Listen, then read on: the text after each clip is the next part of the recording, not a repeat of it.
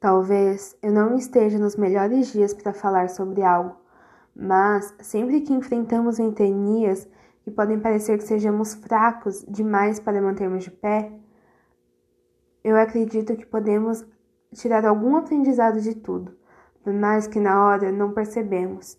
O vento é um viajante, que nele pode carregar diversos objetos. Assim carregamos nossas lembranças e sentimentos. Podemos ser leves ou até mesmo ter um peso na qual não imaginamos, assim como o que sentimos. Não vemos, mas ainda temos sensação que nos traz algo. Não vemos, mas sentimos. Não vemos, mas provoca reações. Não vemos, mas mesmo assim sabemos que é real.